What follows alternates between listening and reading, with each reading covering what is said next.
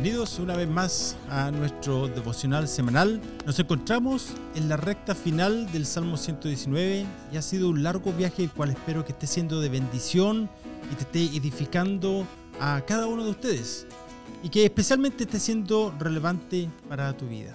En este segmento, el salmista continúa elevando esta súplica, esta oración de una manera que evidentemente es digna de imitar por cada uno de nosotros.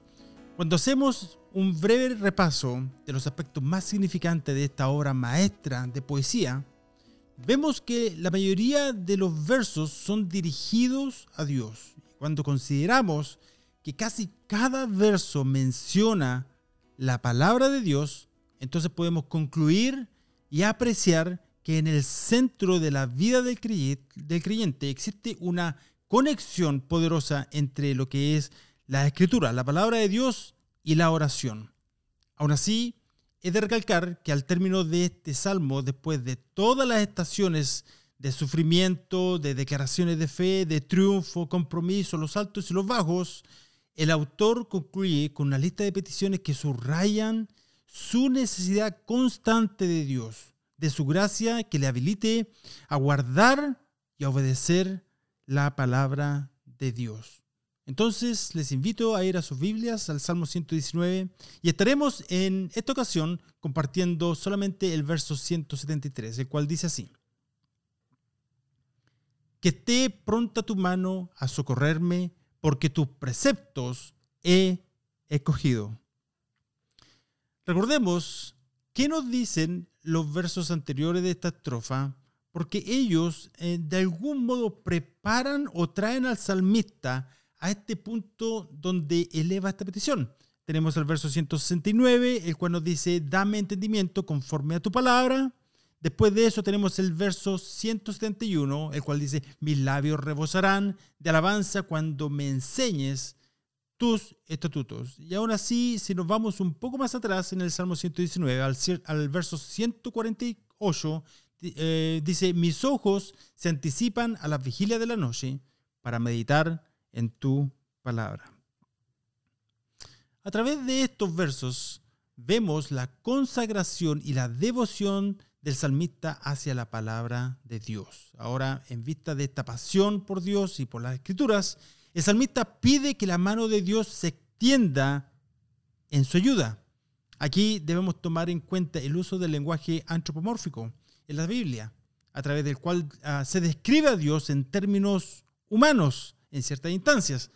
Porque en realidad es la única manera que conoce el hombre para hablar acerca de Dios. Dios es espíritu. Él no tiene manos, no tiene pies. Él es espíritu, lo dice Juan 4:23. Pero cuando dice tu mano, se comprende que es con la mano que el poder ejecutado, es aplicado. Por lo tanto, cuando pide que la mano de Dios le socorra, esta es una expresión a través de la cual recurre al poder de Dios y a su fortaleza. Por lo tanto, quisiera hablarte por unos breves minutos solamente acerca de el poder de Dios. El poder de Dios es infinito. Con esto se entiende que Él es todopoderoso, que Él es omnipotente.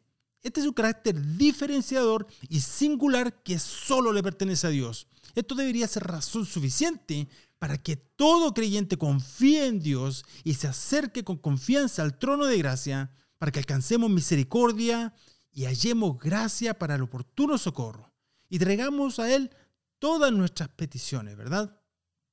Permítame leer este extracto de Stephen Charnock. Este fue un autor puritano de los años 1600. Él dijo lo siguiente, así como la santidad es la hermosura de todos los atributos de Dios. Su poder es el que da vida y acción a todas las perfecciones de la naturaleza divina. Sin el poder, su misericordia no sería más que una débil lástima, sus promesas un sonido vacío, sus amenazas alarmas infundadas. El poder de Dios es como Él mismo, infinito, eterno, inconmensurable. Cuando el salmista pide a Dios socorro, entiende que Dios es suficiente y poderoso para suplir cualquier necesidad. Él es digno de nuestra confianza. A Él nada le resulta difícil, ninguna oración es demasiado difícil de responder, ninguna necesidad es demasiado grande como para que no pueda suplirla, ninguna tentación es demasiado fuerte como para que sea incapaz de librarnos de ella, y ninguna aflicción es demasiado profunda como para no poder aliviarla. Para Él, amigo, hermano, nada es imposible. El salmista comprende que si Dios no puede hacer todo lo que quiere, ni llevar a cabo todo lo que se propone, no puede ser Dios entonces. Y en vista de esta verdad fundamental, y reconociendo que Él solo es Dios, eleva su petición rogándole que extienda su mano poderosa para socorrerle. Tal vez te estés en este momento preguntando, bueno, ok, entiendo que Dios es omnipotente y todopoderoso, pero lo que no entiendo es por qué no responde a mis oraciones. Y yo creo que probablemente la mayoría se ha hecho esta pregunta en algún momento. Y quisiera ayudarte a considerar lo siguiente. Ahora, si tu deseo profundo es conocer más de Dios y someterte en humildad a Él, esto probablemente va a resonar en ti y esto tal vez es para ti, pero si tu manera de pensar es, bueno, si Dios no responde mi oración, dejo la fe, dejo la iglesia y abandono todo, en ese caso esto no va a tener mucho sentido para ti. Ahora sí, aunque lo veas de esa manera, me gustaría que reflexiones por unos breves minutos acerca de lo siguiente. Dios no solamente es todopoderoso, sino también es soberano.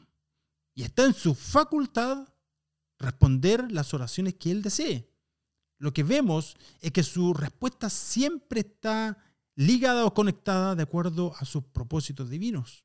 Por otro lado, otro atributo del cual no se habla mucho y que caracteriza a Dios es su autocentricidad. Déjame explicar esto brevemente.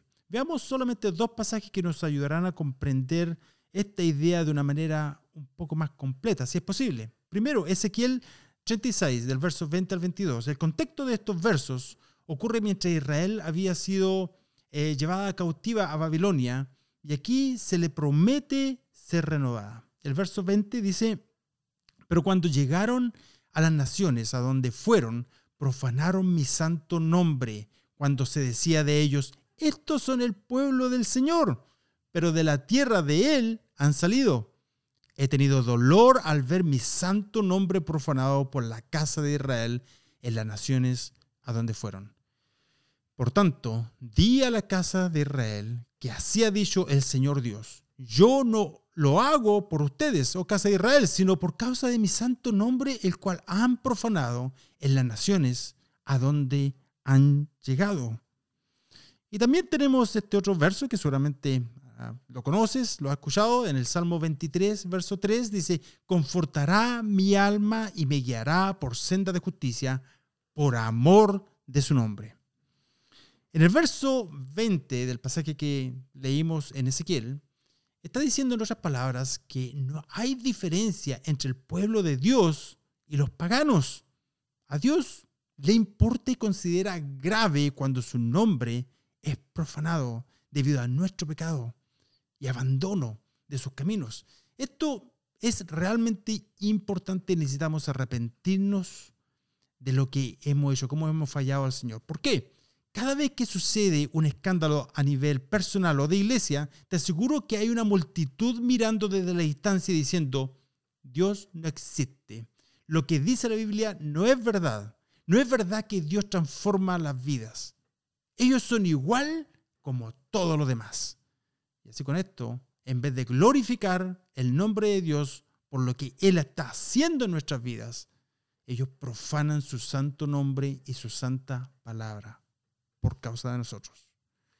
Luego en el verso 22 de Ezequiel dice, no lo hago por ustedes, sino por causa de mi santo nombre. Aquí dice claramente por qué es que hace lo que hace. Y lo, lo dice de una manera que no queda ninguna duda. Es por esta razón y no es por esta otra razón. No es por ustedes, sino por mi santo nombre, el cual ha sido profanado. Hoy en día vivimos una época en que básicamente la religión es totalmente centrada en el hombre. Todo se trata de ti, de tus problemas, de la receta para el éxito, de cómo puedes ser feliz, cómo podemos usar estos principios bíblicos para hacernos más ricos, tener salud, cómo que puedes hacer para que Dios cumpla tus sueños. Y ahí tienes todo encapsulado el Evangelio de la Prosperidad. Pero de acuerdo a los versos anteriores, cuando Dios trae respuesta, lo hace todo por sí mismo o por amor de su propio nombre. Aunque no lo creas, esta manera de ver las cosas es radical para muchas personas, aún para muchos que profesan ser cristianos. Aún el Señor Jesús, horas antes de ir a la cruz, se sometió al Padre y estaba decidido a seguir su voluntad, aún sabiendo lo que le esperaba. Lucas 22, 42 nos dice, Padre, si quieres, pasa de mí esta copa, pero no se haga mi voluntad, sino la tuya. Debemos comprender que la respuesta a la oración depende de la voluntad soberana de Dios. Y en este caso en particular, la respuesta de Dios a, al Señor Jesús fue no. Y tuvo que beber esa copa. Existen muchas razones por las cuales Dios puede decidir demorar o aún no responder oraciones. Tenemos en Santiago 4, verso 3, el cual nos habla de motivaciones egoístas. También tenemos Salmos 66, 18, el cual dice, si en mi corazón yo hubiera consentido a la iniquidad, el Señor no me habría escuchado. En fin, existen muchos versos, queridos amigos hermanos. También tenemos Proverbio 1 del 24 al 25. Tú lo puedes leer en tu propio tiempo. Y este, ese me convirtió hace mucho tiempo y me llevó al arrepentimiento. Pero en el fondo, quiero desafiarte que tomes en consideración estos factores en relación a cómo tú procesas tu vida de oración. Dios es soberano, querido hermano, amigo. Hay cosas por las que podemos orar y orar, las cuales simplemente Dios no responderá. Solo Él sabe lo que es mejor para mi vida y Él me ama lo suficiente para no darme todo lo que yo pido. ¿Cuántas veces ha sucedido que al pasar el tiempo reflexionamos y llegamos a la conclusión de que fue bueno que Dios no me concediera esa petición por la cual estuve orando? Recordemos lo que Jesús le dice a Pedro allá en Juan capítulo 13, verso 7, cuando le dice, lo que yo hago, tú no lo comprendes ahora, mas lo entenderás después.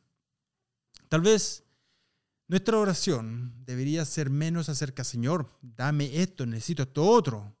A la luz de los versos anteriores, tal vez debería ser más como, Señor, si tu nombre y tu palabra van a ser glorificados al permitirme progresar económicamente, por ejemplo, y gozar de salud, entonces te pido que me prosperes y me ayudes a gozar de salud.